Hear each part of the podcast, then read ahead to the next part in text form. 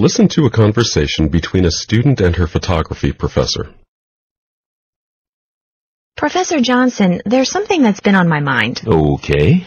Remember last week you told us that it's really important to get our photography into a show, basically as soon as we can? Yep, it's a big step, no question. Thing is, I'm sitting here and I'm just not sure how I'd get there. I mean, I've got some work I like, but is it really what a gallery is looking for? How would I know? How do I make the right contacts to get into a show? I just really don't. okay, hold on, slow down. Uh, these are questions that, well, just about every young artist has to struggle with. Okay, the first thing you should do is you absolutely have to stay true to your artistic vision. Uh, take the pictures you want to take.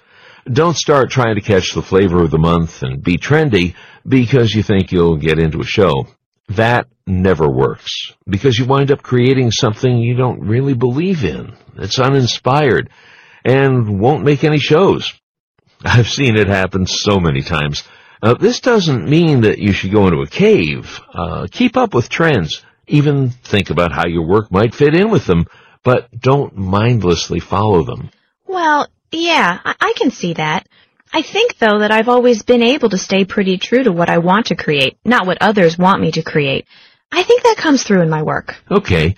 Uh, just remember that it's one thing to create work that you really want to create when it's in the classroom. Uh, the only thing at stake is your grade. But work created outside the classroom, that can be a different story. Now, I'm not talking about technique or things like that. It's just that there's so much more at stake when you're out there making art for a living. Uh, there's a lot of pressure to become something you're not, and people often surrender to that pressure. But to get stuff exhibited... Well, you need to be a bit of an opportunist. You know, common sense things, like always having a sample of your work on hand to give to people. You won't believe the kind of contacts and opportunities you can get this way.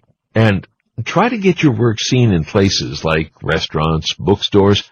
You'd be surprised how word gets around about photography in places like that. Okay. It's just so hard to think about all of those practical things and make good work, you know?